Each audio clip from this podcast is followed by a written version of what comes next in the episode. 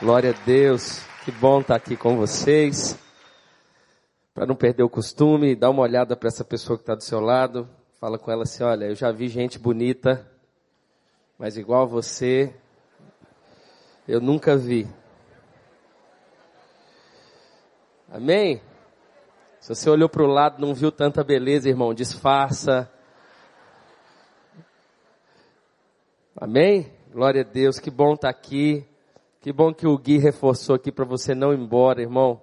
Ele falou que eu posso ir até uma e meia da manhã. E agora o povo está saindo para a rua, irmãos. Tem que ver como é que o voo está, como é que o aeroporto está, de gente vindo folhear. E nós estamos aqui buscando a presença do Senhor, amém? Que você possa receber tudo. De fato, depois da Cauane pregando, eu acho que a gente poderia e comer, fazer alguma coisa, porque ela, ela já nos edificou tanto essa noite. Quem foi edificado através da Cauane? Glória a Deus. Acho que a pessoa quando vai casar, ela fica mais, mais solta, né, gente? É, antigamente ela ficava assim, moadinha, né? Mas agora está solta, pregadora da nação, enfim, glória a Deus pela vida dela. Que bom. Mas eu acho que o Senhor tem algo a falar conosco e eu queria que você abrisse a sua Bíblia comigo na carta aos Romanos, no capítulo 11, a partir do verso 33. Glória a Deus. Romanos capítulo 11, a partir do verso 36. 33, perdão.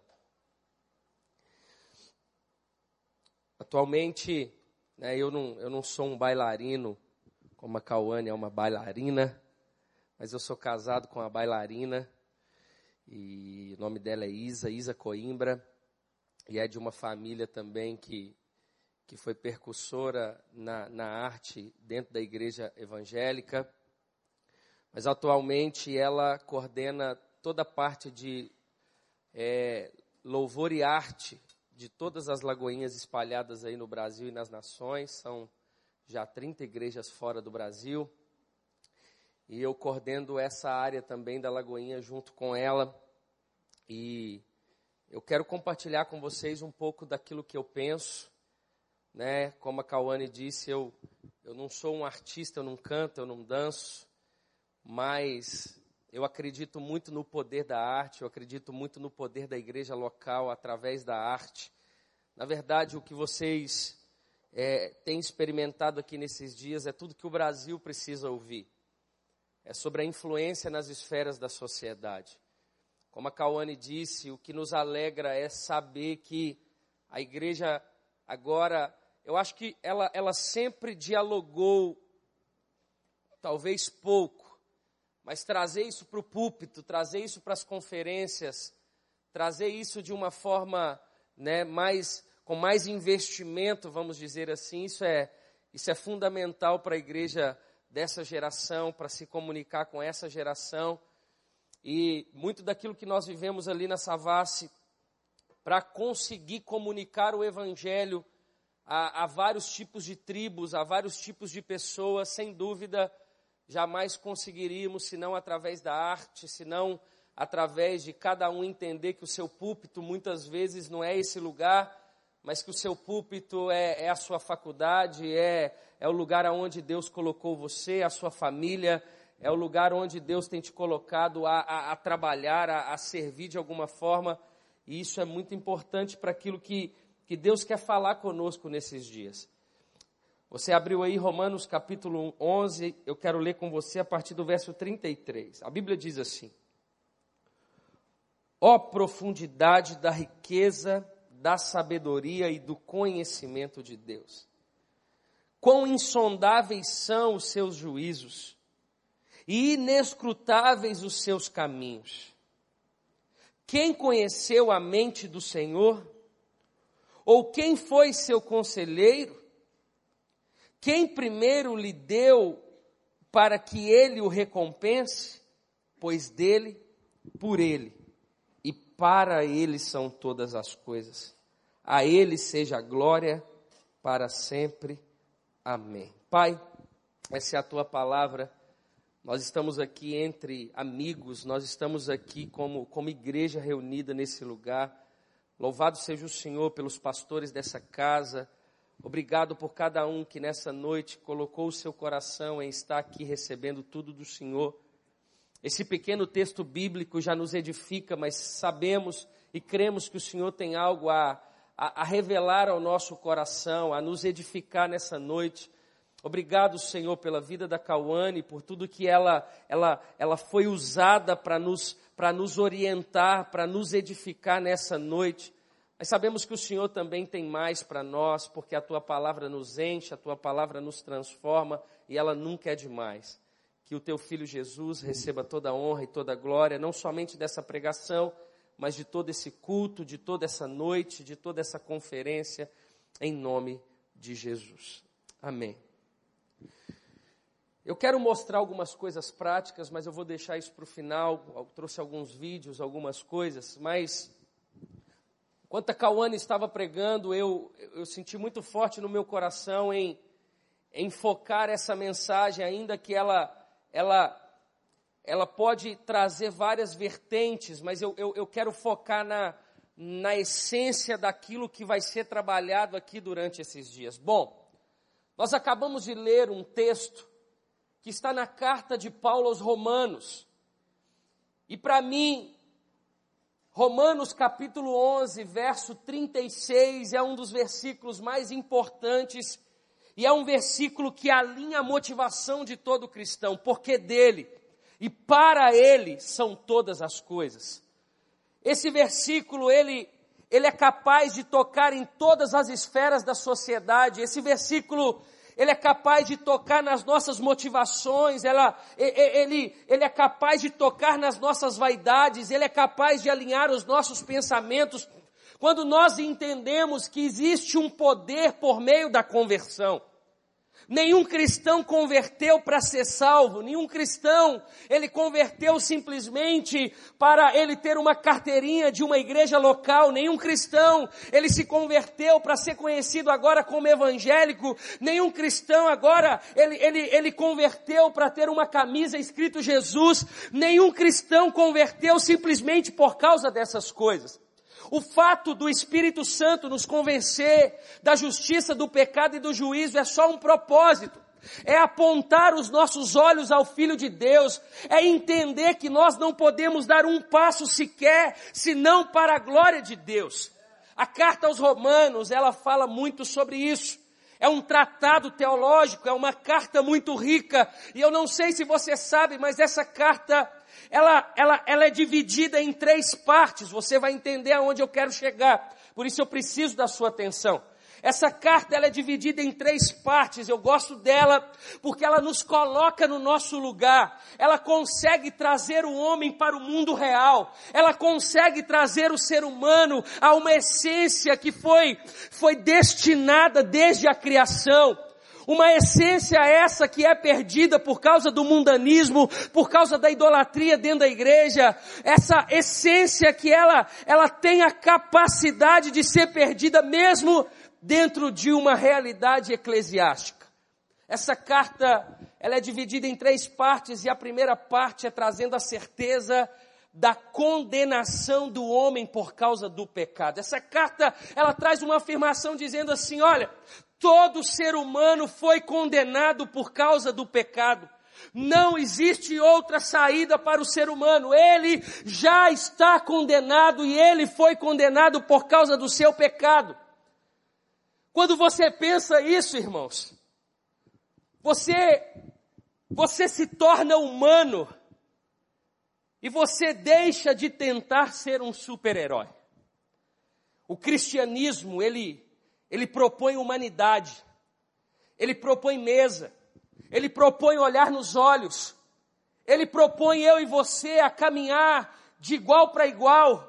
O cristianismo não propõe uma plataforma dizendo que eu sou melhor. O cristianismo propõe uma, uma realidade dizendo que nós somos iguais. O cristianismo, ele não propõe uma posição de superioridade, mas uma posição de serviço.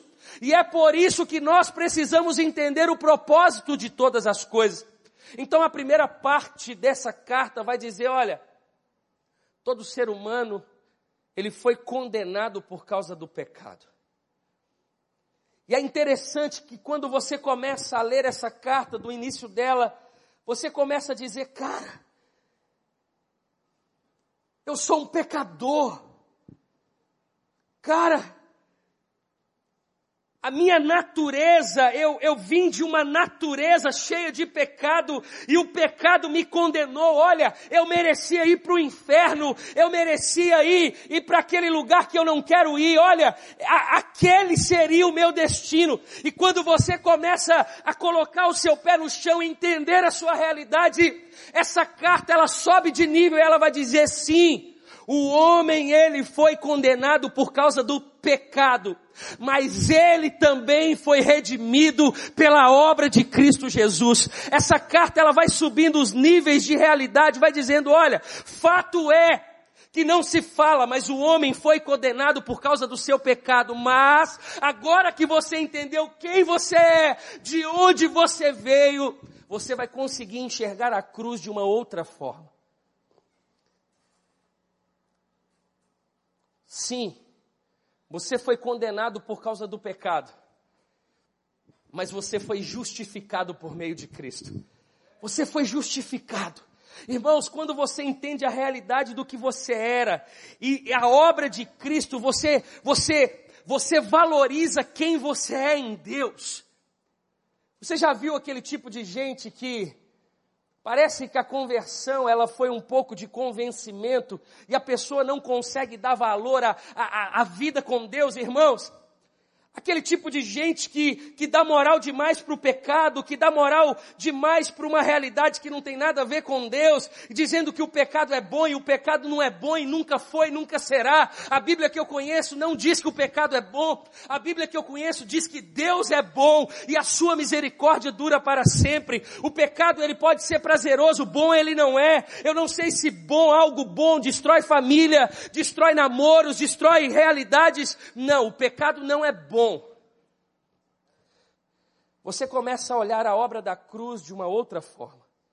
Eu fui justificado por meio desse Cristo.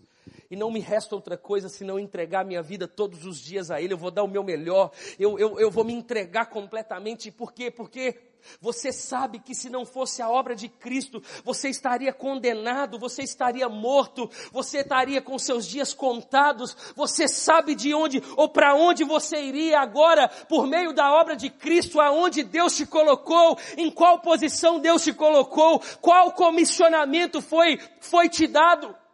Qual comissionamento você passou a fazer parte? Irmãos, quando eu entendo isso, quando eu entendo de onde eu vim, a condenação que eu tinha e o livramento que a obra da cruz trouxe me faz viver o versículo do número de número 36, porque dele para ele são todas as coisas. Pois dele, por ele para ele são todas as coisas. Você já não consegue viver para você mais. Você não consegue fazer uma entrevista de emprego dizendo, olha, é por causa do salário. Você não consegue mais. Você não consegue entrar numa universidade dizendo, olha, é porque eu gosto de fazer isso. Não. Você sabe que existe um propósito por trás daquilo. Você não consegue é, se envolver num relacionamento com qualquer pessoa mais por causa do corpo da menina, por causa de como ela beija, por causa do estilo dela. Você sabe que o seu relacionamento tem um propósito. Você já não consegue lidar com a sua família, com seu primo viciado de qualquer forma. Você entende por que Deus te colocou na sua família. Você começa a entender que todas as áreas da sua vida é para a glória de Cristo Jesus. Tudo muda, porque você sabe de onde você veio, para onde você estava indo, e agora você sabe o que a obra da cruz gerou e causou na sua vida. Você entendeu o propósito, você conseguiu é, olhar para o ventre da sua mãe entender por que, que você nasceu. É diferente. É diferente, irmãos. E é por isso que a gente consegue olhar para a arte e não valorizar. E é por isso que a gente não consegue valorizar onde Deus tem nos colocado. E é por isso que o nosso coração, muitas vezes, ele é levado pela, pela vontade de ser reconhecido, pelas nossas vaidades, pelo nosso orgulho, porque a gente perde a essência de entender por que Cristo, através do Espírito Santo, se revelou a nós. Por quê? Tudo muda. A perspectiva muda. Por isso que eu quis trazer essa carta nessa noite, trazendo essa realidade, porque quando você entende isso, que você era condenado, mas a cruz te redimiu e você foi salvo, você foi liberto, você foi comissionado. Cristo se revelou, te convenceu da justiça, do pecado e do juízo. Ele te chamou para a sua missão, ele te chamou para a sua grande obra, ele te comissionou a fazer parte do reino, a expandir o reino, a revelar o reino a quem não conhece. Tudo muda. Tudo muda, irmãos. Eu me lembro a Vou revelar minha idade. Há 14, 14 não, irmão, misericórdia. Há 17 anos atrás.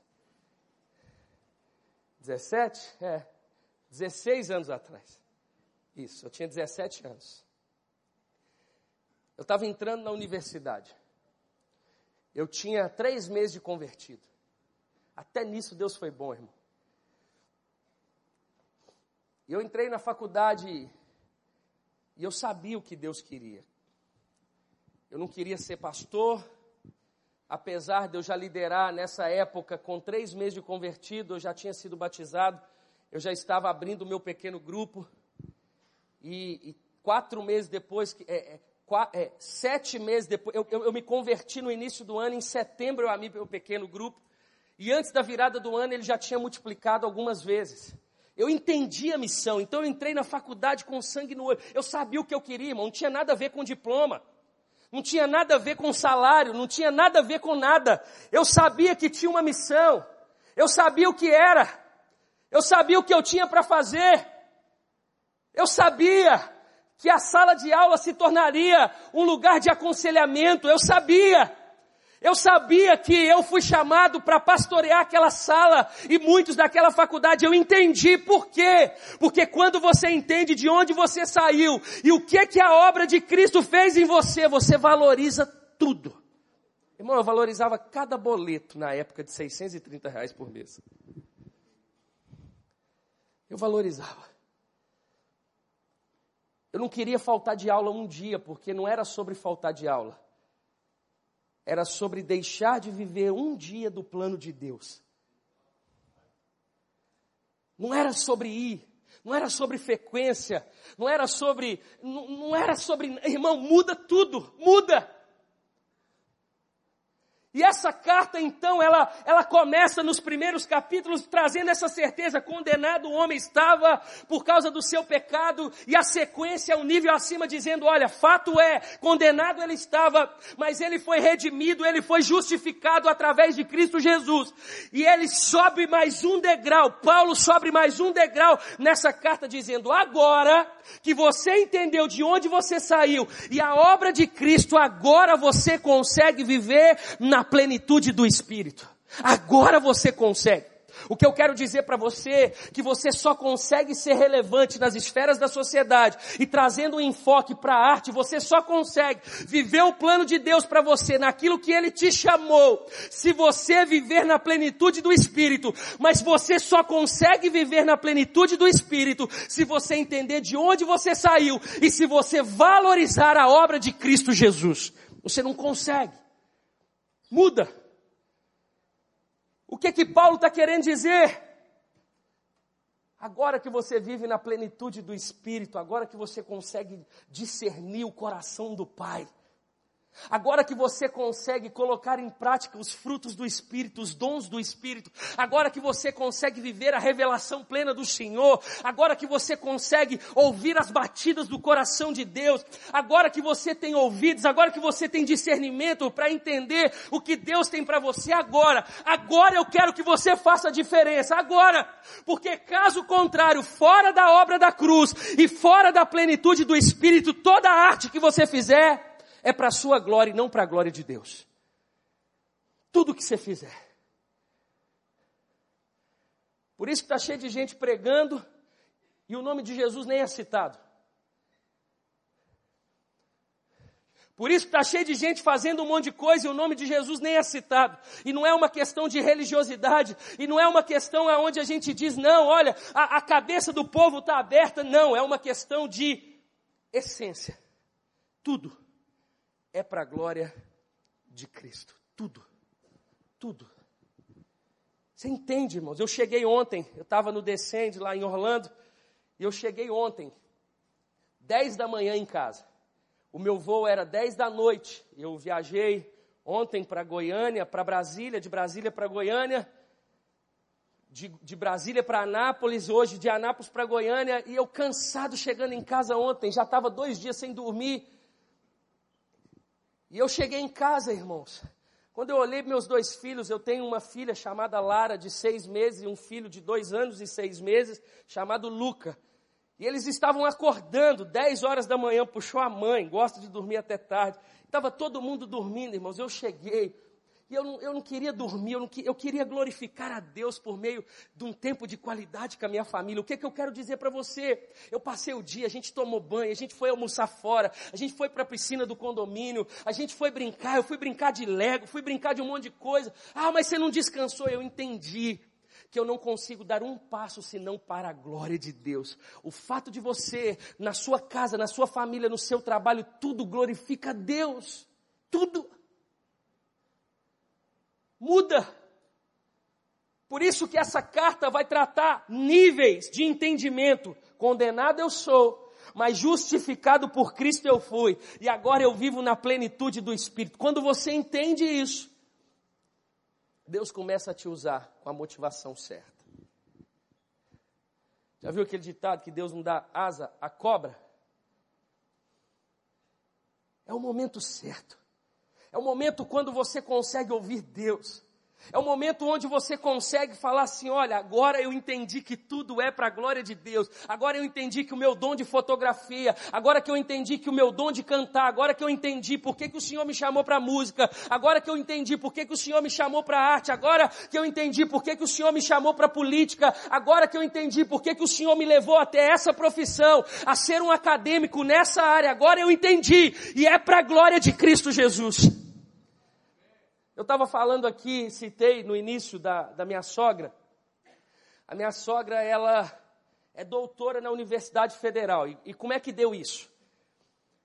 Ela foi percussora da, da, da dança no Brasil, na igreja, sem conhecimento e, e começou a estudar. Então ela, ela cursou educação física na época na Universidade Federal, e ela fez um monte de especialização em danças, ela estudou no Palácio das Artes não sei quantos anos, e a, a Isa seguiu o caminho dela, e ela então começou a fazer um mestrado na área, e ela se tornou coordenadora do curso de Educação Física, e ela depois assumiu toda a parte de saúde da Universidade Federal, e ela focada naquilo que glorifica a Deus. Aí, ela decidiu fazer o doutorado. E ela através de um projeto que Deus, Deus deu a ela, chama Dança na Mochila. O que, que é esse Dança na Mochila? Em oração, Deus mostra para ela alguns lugares aonde ela deve ir ao redor do mundo, aonde ela vai dançar profeticamente, para que altares sejam derrubados e novos altares sejam erguidos. Só que ela não queria fazer isso de uma forma leiga, ela queria fazer de uma forma acadêmica. E ela levou isso para o doutorado, mas no doutorado, para eles, o dança na mochila é uma semiótica, é uma forma de linguagem através da dança. Só que ela conseguiu defender a tese dela, então a Universidade Federal enviou ela para Paris para estudar um ano no doutorado, para defender algo que era ministério. O governo pagando para uma acadêmica um projeto que era da igreja. E ela mudou para lá, ficou um ano estudando, defendeu, sucesso total, doutora, acabou de lançar um livro, tem vários artigos publicados, porque ela entendeu que a sua arte alguém merece a glória. Alguém merece a glória. O texto, como ele é dividido em três partes, é muito interessante a gente entender também que a carta aos Romanos, até o capítulo de número 12, é uma carta teológica, de 12 em diante ela é prática. E eu gosto disso, por que, que eu estou te dizendo isso? Porque Paulo está dizendo assim: olha, não basta você conhecer, você precisa praticar. O nível de conhecimento que tem dentro de cada um de nós aqui, se ele fosse praticado, muita coisa mudaria.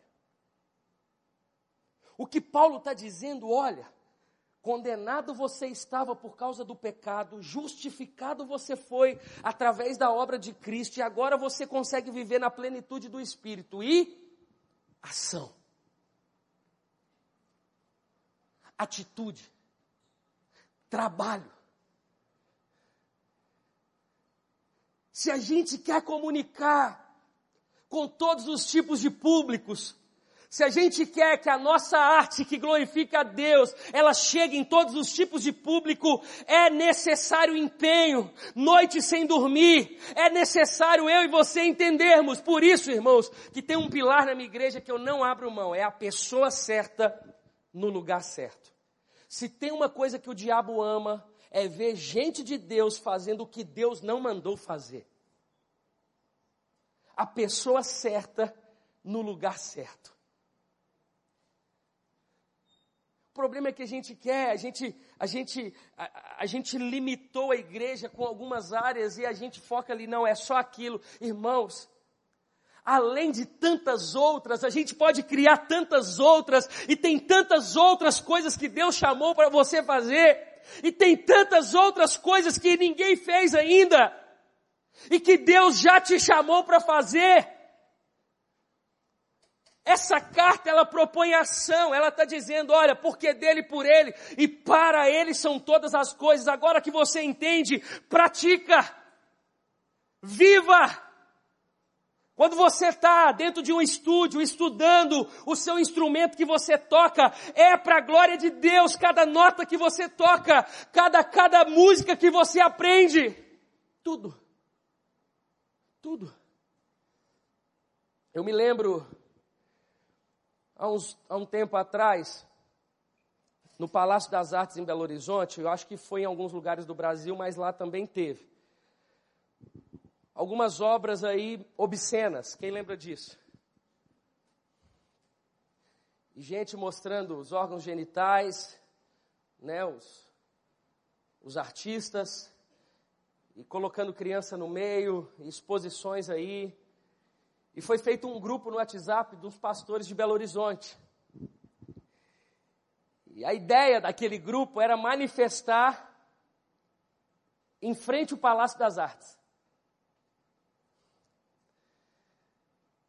E começou a mover, cada um mover a sua juventude, mover os seus jovens, vão para vão, vão a porta do Palácio das Artes, porque isso é um absurdo, a igreja tem que se posicionar, porque isso não pode, não pode ser público aquilo que é obsceno, aquilo que não agrada a Deus, e eles começaram a movimentar, e eu calado nesse grupo, eu falei, gente, eu estou nesse grupo, mas eu não concordo com isso, e estava o pastor Richard também, que vai pregar aqui amanhã, e a gente não concordava com aquilo, e a gente foi no pastor Márcio, pastor, nos colocaram num grupo de pastores em Belo Horizonte, estamos um pouco sem graça de sair desse grupo, mas o propósito dele é esse. E o pastor Márcio falou assim: vocês não vão. Porque o fato desses artistas fazerem essas artes obscenas, a culpa não é dele, porque ele não conhece a Jesus. Morto é morto em qualquer lugar. Não adianta você esperar a vida de quem está morto. O problema, a culpa é nossa, porque nós deveríamos estar dentro do Palácio das Artes e a gente deu lugar para outro fazer. Eu estava ouvindo um homem de 70 anos de idade, que a gente pensa de ser um, de uma outra geração. E ele disse: A culpa é nossa. Eu não posso esperar a vida de quem está morto. Você não pode esperar de quem não conhece a Jesus, que vive essa condenação do pecado, fazendo uma arte cristã. Você não pode esperar isso. É a gente que deveria estar ali. E a gente começou a se posicionar naquele grupo dizendo, olha gente, vocês podem ir, mas nós não vamos, não tivemos a bênção do nosso pastor, mas a, a, nossa opinião é o seguinte, eu acho que a gente tem feito pouco pela arte em Belo Horizonte, eu acho que as igrejas devem fazer mais. E a gente começou a trabalhar. Eles foram, nós não fomos, a manifestação deles não deram em nada. Porque é isso que a igreja quer fazer hoje. Ela quer manifestar aquilo que ela não consegue fazer. É o que a Cauane disse, a gente quer criticar alguém, sendo que a gente não faz nem metade do que ele faz. Porque para um cara, independente da arte que ele pinta, daquilo que ele faz, está dentro de um palácio das artes, onde milhares de pessoas passam semanalmente, no mínimo o cara é bom.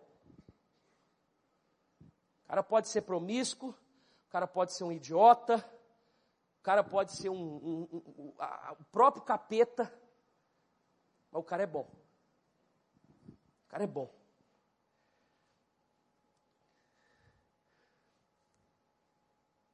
Nós temos que entender aonde a gente deve estar. A grande questão é que está todo mundo querendo estar no mesmo lugar. Está todo mundo querendo viajar ao Brasil para pregar o Evangelho só para receber uma oferta. Está cheio de gente querendo só se tornar um pregador, ou só está cheio de gente querendo só ter milhares de seguidores no, no, no, no Instagram. Cara, para que Deus te chamou? Para que, que Deus te chamou? Não existe um lugar melhor do que estar no centro da vontade de Deus, e é isso que o texto propõe. Ele está dizendo: olha, cara, quem é você era? Você não era nada, você estava condenado. Cristo morreu naquela cruz, a sua perspectiva mudou, a sua vida foi mudada, ele levou o pecado sobre ele. Olha, você foi restaurado. Olha, nessa, né, nessa jornada, um dia no caminho de Damasco, o Espírito Santo se revelou a você, as escamas dos seus olhos caíram, e agora você consegue ver o que Deus vê. Você consegue enxergar o que Deus enxerga. Você vive a plenitude do Espírito. Ele te dá palavra de conhecimento, Ele te dá dons, você tem intimidade com Ele, o véu foi rasgado. O que, que a gente precisa mais? Em outras palavras, Deus está dizendo assim: olha, você já tem a faca e você já tem o queijo. O que, que você vai fazer? O quê? O que, que a gente vai fazer? Eu coloquei alguns pontos aqui primeiro deles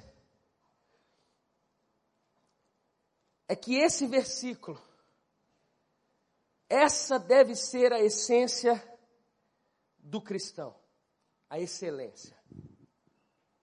Não tem nada que você faça que não deva ser o melhor. Nada. Cara, eu vou fazer um sermão. Cara, é o melhor. Cara, eu vou fazer a minha célula. É tem que ser a melhor. Você tem que preparar, irmãos. É o melhor. Nas suas condições, mas é o melhor. Cara, eu vou estudar. Você tem que ser o melhor aluno. Cara, eu sou filho. Você tem que ser o melhor filho. Cara, eu, no meu trabalho, é, é, é uma empresa multinacional. Cara, seja o melhor seja o mais íntegro, seja o mais honesto, seja o mais carismático, seja o mais carinhoso, seja o melhor. Cara, eu sou casado, seja o melhor marido, seja a melhor esposa, tenha tempo de qualidade com os filhos, seja o melhor pai, seja o melhor. Estude, invista, tira do bolso, pede ajuda, ore, mas seja o melhor. O problema da igreja hoje é contentar com o pior, é contentar com o amadorismo, é contentar com aquilo que não é bom. Sendo que se é para a glória dele, tem que ser o melhor. É isso que eu não entendo. Olha, essa carta está dizendo, é plenitude, é tudo, é plenitude do Espírito. E se é para a glória de Deus, tem que ser o melhor. Tem que ser o melhor.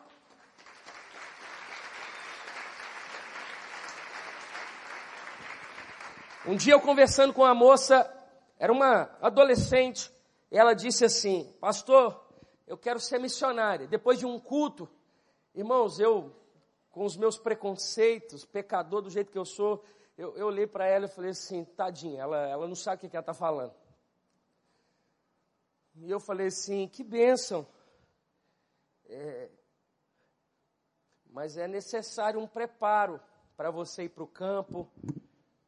E ela estava falando de uma experiência transcultural.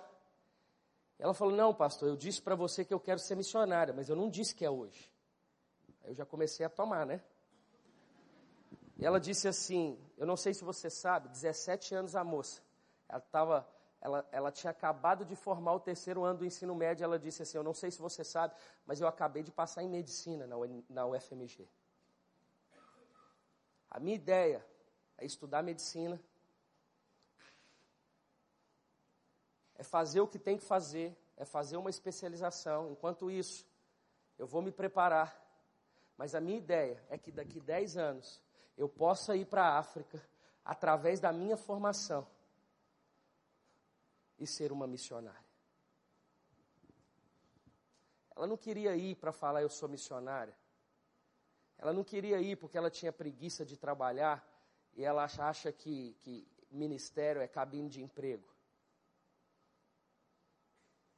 Ela tinha uma convicção. Ela sabia para que Deus chamou ela.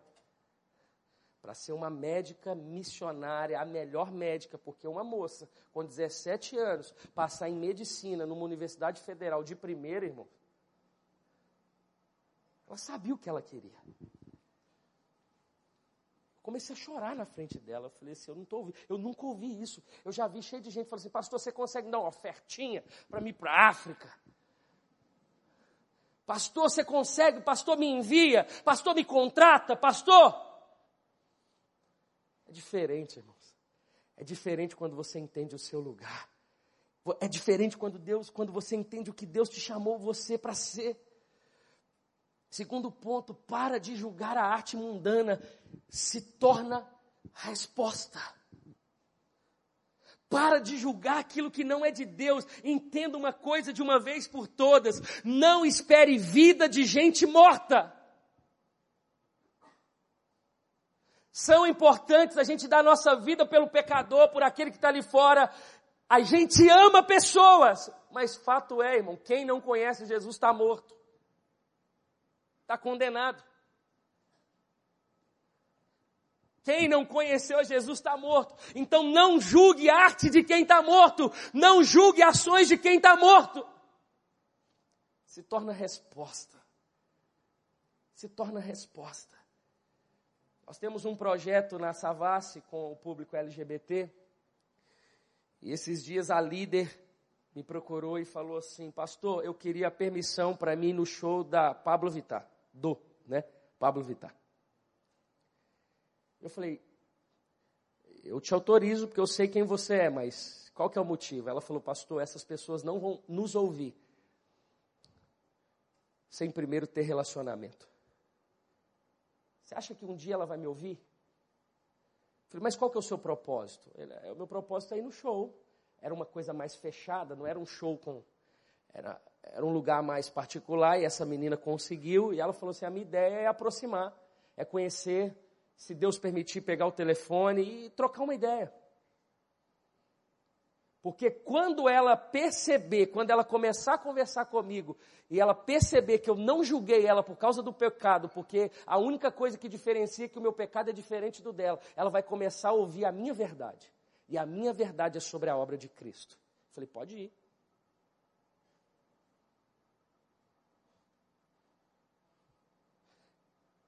Ela pegou um avião, ela foi lá, na época, no gabinete do Jean Williams. Falei, mas por que, que você foi? Ela falou assim: está vendo esse WhatsApp aqui? Ele disse para mim que nunca esperava que uma cristã se aproximaria dele. A gente é mestre em julgar, mas a gente é muito fraco em ser resposta muito fraco. Não pode esperar uma coisa linda de quem está morto.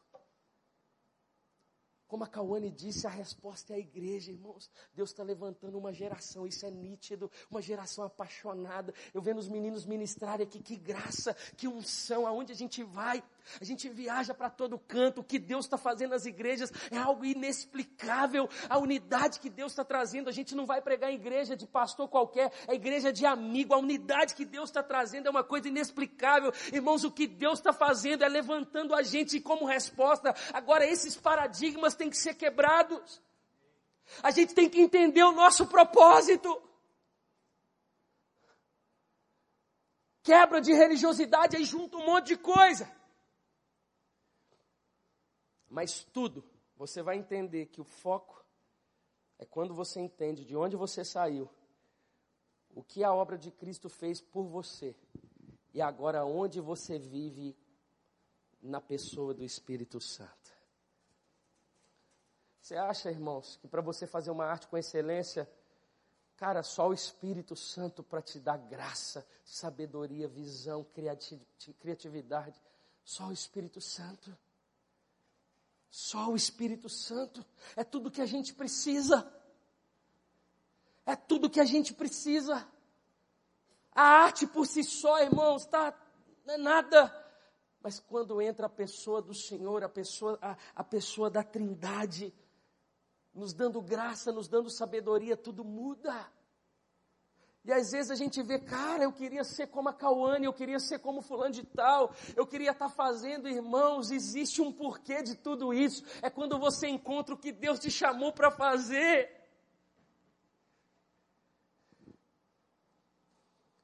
A gente tem que sair da posição de amador. Uma, um, eu, eu sou, eu amo pregar sobre Atos sobre a igreja do primeiro século. E uma das coisas que eu acho mais surreais é Paulo debatendo com gente inteligente porque ele era inteligente. Ele debatendo com gente culta porque ele tinha conhecimento, porque ele era estudado. Porque ele, ele não era amador, porque ele sabia. Ele sabia. Esses dias a minha, minha sogra fez uma exposição, ela nessa, nesse projeto, ela já foi para Nova York, já foi para Israel, já foi para a Europa inteira, e, ela vai para os lugares no meio do, meio do metrô, ela, ela começa, a, ela começa a, a, a dançar, e, e, o trem acontece, e, enfim. E ela foi fazer uma exposição disso, estava muitos doutores da Universidade Federal vendo a exposição de uma mulher cristã, e no momento dela explicar o porquê da da exposição, eles tinham a oportunidade de conhecer a essência de tudo isso. Não é gente chata, é gente sábia. Não é gente que não sabe o que quer, irmãos. Fica assim, ah, de conferência em conferência. Ah, meu negócio é esse, é, é, é, é usar um estilinho agora, porque essa é a moda. Não, irmãos. É ser o que Deus te chamou para ser. Na nossa igreja, a gente decidiu investir um pouco de dinheiro na arte, a Lagoinha como um todo. Eu não sei se você sabe, mas há uns anos atrás, a Ana Paula e o André decidiram pegar toda a verba de alguns dos CDs e investir num lugar onde nós chamamos de fábrica de artes. Eu queria que colocasse a foto aí. Eu só encontrei uma foto, na verdade tem outras, mas não deu tempo de colocar uma foto da fábrica de arte, são mais de 50 modalidades. Todos os tipos de instrumento de sopro, todos os tipos de modalidades de dança, dança de salão, tudo mais. Tem é, é, é, um anfiteatro no fundo ali, são mais de 50 salas, todas com acústica, todas com instrumentos de primeira qualidade. A gente decidiu fazer isso. Os professores, a maioria dos professores, sendo cristão ou não, são do Palácio das Artes, são referência em Minas, e a gente decidiu contratar para investir na arte da igreja. Aí é, aí é feito todos os espetáculos da Páscoa, enfim, todos os espetáculos do ano. Todo o Ministério de Louvor tem vários, dezenas de estúdios de ensaio, onde eles ensaiam, onde eles, se, é, é, onde eles né, ensaiam para os cultos, para os espetáculos. E, e essa é conhecida como a fábrica de artes. E eu trouxe dois vídeos. E um deles é muito interessante, porque a minha esposa ela recebeu um, um telefonema e era é, do aeroporto de Confins, o aeroporto internacional de Belo Horizonte. E era o aeroporto contratando a igreja para uma apresentação. E era o aeroporto da cidade, onde passa, quem conhece Belo Horizonte sabe que é um aeroporto muito bom, contratando a igreja, pagando, tivemos que dar preço para apresentar quatro apresentações no mesmo dia, um no saguão, outro com os funcionários, um lá no, nos mecânicos, um lá perto dos aviões, era um flash mob, outro era uma apresentação com violinos, o outro era. Pode passar o vídeo, por favor.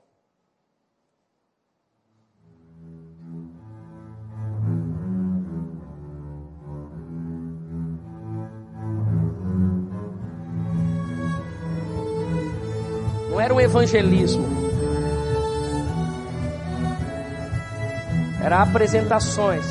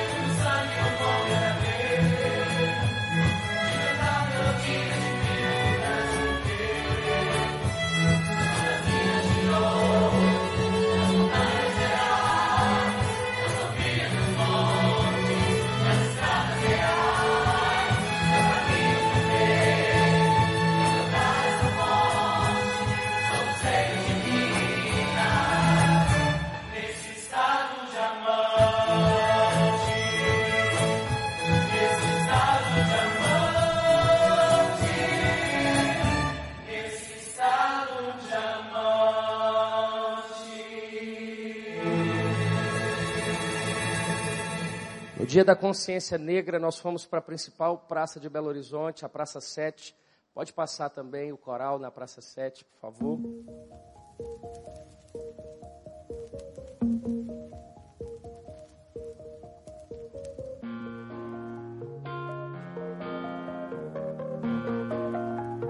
Algumas apresentações no Palácio das Artes.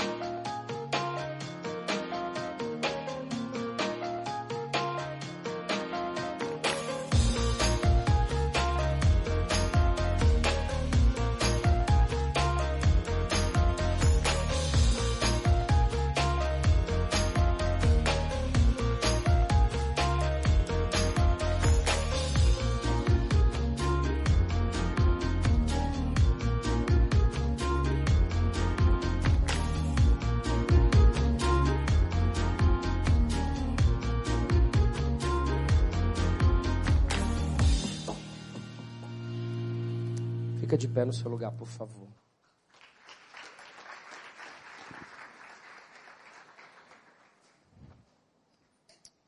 Eu sei do horário, mas eu queria fechar com você aqui. Que eu disse para você que há algo dentro de você que o Senhor queira usar. Obviamente, uma das coisas que mais comunica com essa geração de hoje é a arte, é a criatividade. Fato. Mas antes de pensar sobre arte, pensa para que Deus chamou você.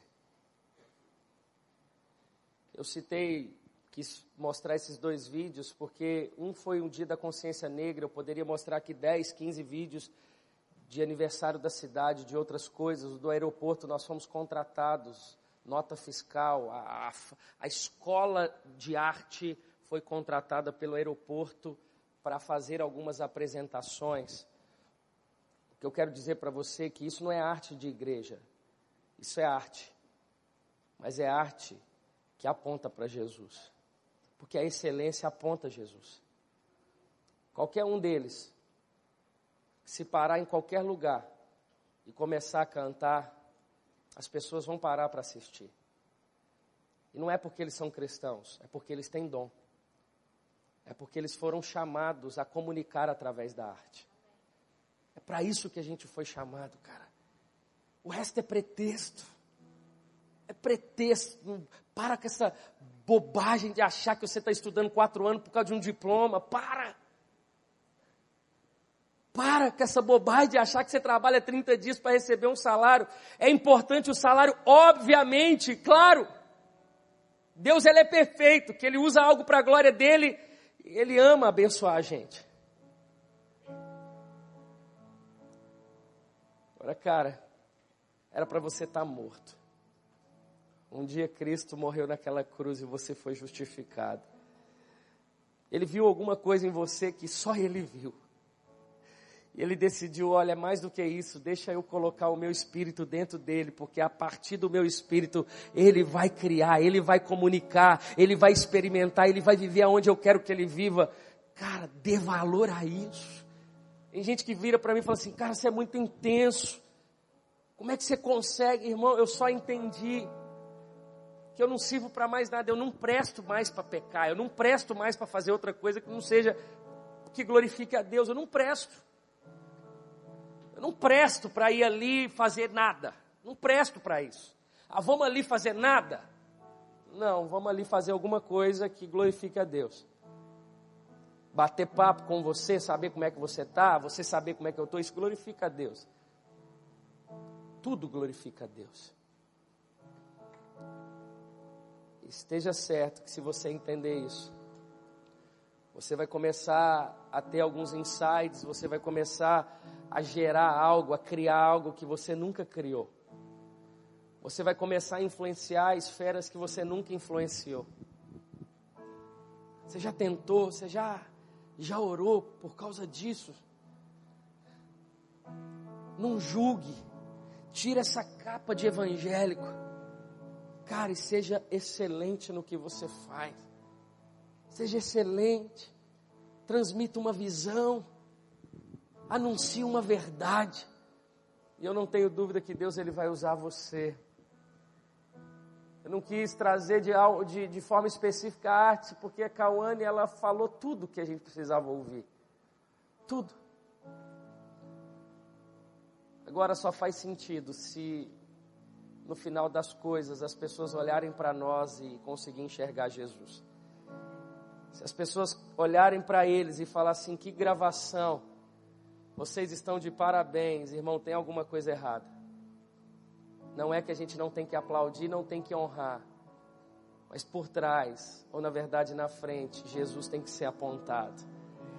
Cara, eu vi, vocês foram excelentes, mas tudo que eu vi foi Cristo sendo exaltado. Eu quero esse Jesus. Eu quero esse Jesus, cara. Eu quero esse Jesus. Por quê? Porque Vídeo no YouTube todo mundo coloca, irmãos. Tá cheio de crente fazendo o que o dinheiro compra. Qualquer empresa que você pagar dinheiro, você faz uma coisa muito boa. Mas não tem o que a gente tem. Que é o Espírito dizendo, anunciando, falando, direcionando, apontando. Não tem, irmãos. Nós temos uma graça que só por meio do Espírito Cantar, um monte de gente canta bem, mas cantar com unção é só aqueles que entenderam. Cantar, irmão, todo mundo canta, mas cantar e gente ser curada é outra coisa.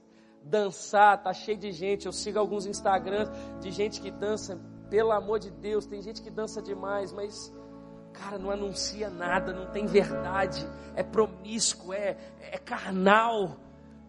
Mas quando você tem a plenitude do Espírito, você toca, você comunica. Pastor Márcio, ele diz assim, pastor, mas e como deve ser uma pregação? Ele diz assim, a pregação. Você tem que comunicar como se tivesse uma cega idosa no último banco. Todos têm que entender a sua arte. Todos quando tem verdade, quando a motivação está alinhada, quando o coração é de Jesus, quando tem entrega, quando o orgulho já foi excluído, quando já não tem vaidade, irmãos, toca, transforma. Tira o prazo de validade. Quando o homem entra querendo tomar o lugar de Jesus, irmãos, é a mesma coisa de colocar assim, é, data de vencimento. Você pode dar aí três anos, cinco anos, acabou. Ninguém fala mais no fulano. Ninguém fala mais nisso, mas o que é de Deus permanece, toca e sempre vai tocar. Vamos acordar. Vamos entender para que a gente chamou e você vai entender que essas quatro paredes é só um lugar de edificação, mas isso aqui não é igreja, a igreja é você. Isso aqui é tijolo, isso aqui é teto, isso aqui é ar condicionado. A igreja é você. Isso aqui nunca foi, nunca será a casa de Deus. Isso aqui é a casa da casa. Você é a casa de Deus. Isso aqui nunca foi altar. Isso aqui é plataforma. O seu coração é o altar de Deus. Isso aqui é a casa da casa. Tem que ter reverência? Tem. A gente tem que honrar? Tem. A gente tem que valorizar também. Tem que ter reverência? Tem. Mas isso aqui não é casa de Deus. Ele decidiu morar dentro de você na pessoa do Espírito. Você é casa de Deus. O seu coração é o altar de Deus.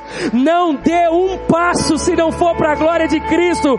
Não, o seu namoro glorifica a Deus. A sua paternidade glorifica a Deus. O seu trabalho glorifica a Deus. A sua arte glorifica a Deus. Se não, irmãos, pede para sair, vai embora. Você vai ter mais sucesso lá fora do que aqui dentro. Porque a gente ama julgar você. Talvez lá fora você vai ter mais sucesso se a motivação é você no centro. Mas se Cristo estiver no centro, esteja certo de que você está no melhor lugar.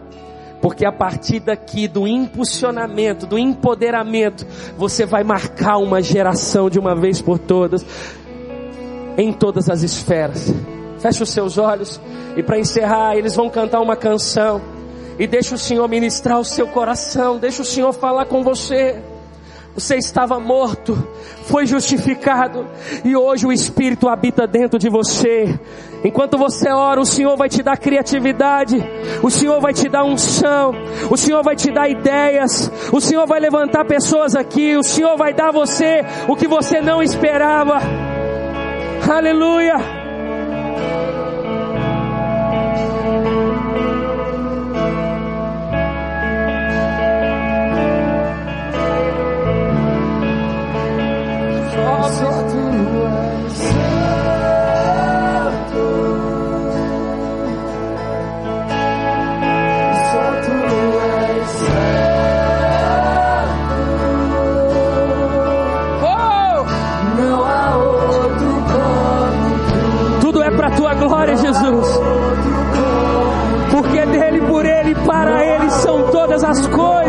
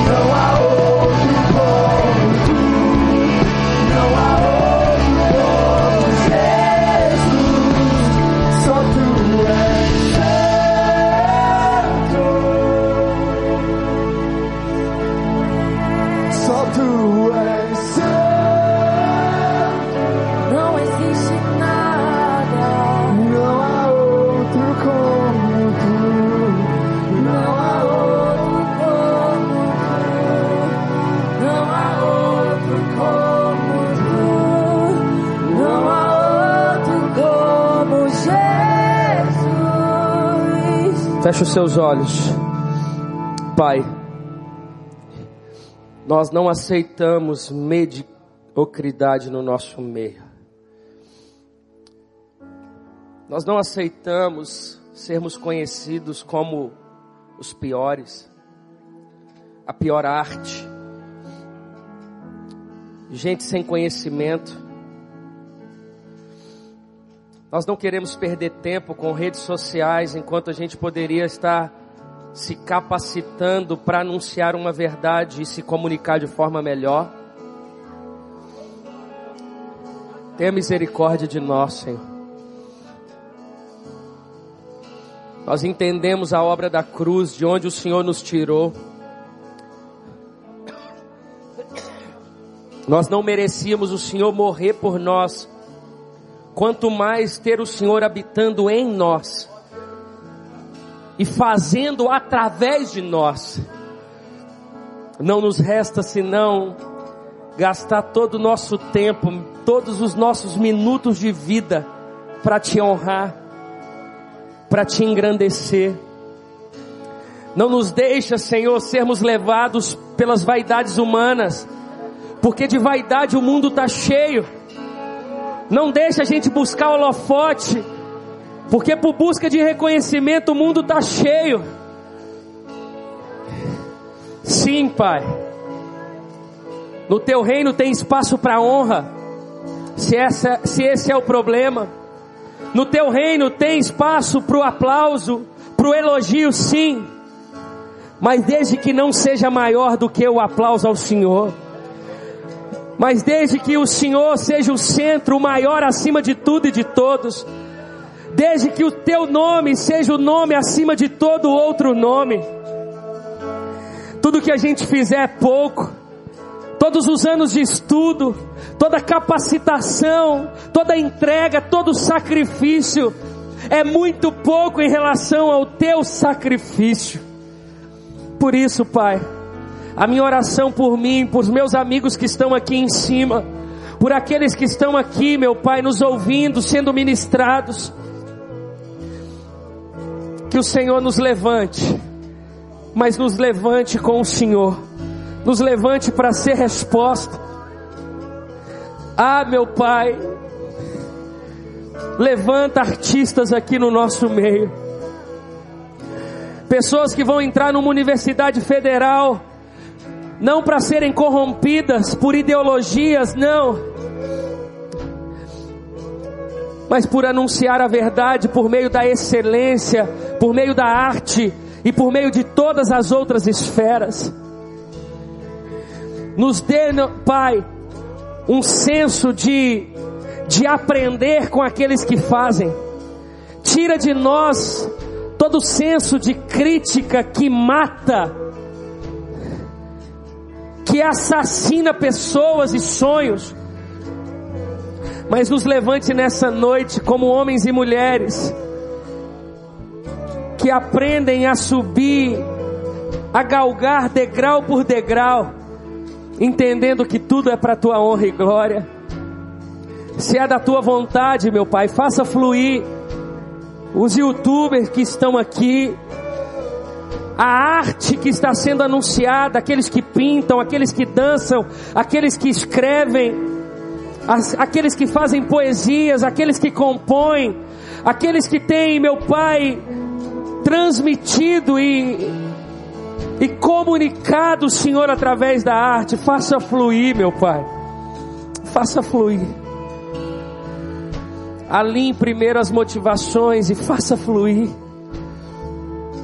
Que o Senhor nos levante na nossa nação, não como um povo chato, burro, mas um povo excelente, um povo amável, um povo que sabe o que está fazendo, um povo que conhece o seu Deus, um povo que para de ler porcaria, meu Pai, que coloca o homem no centro e começa a ler coisa que te coloca no centro, coisa que é aprendizado da tua palavra. Levante um povo com sede da Escritura.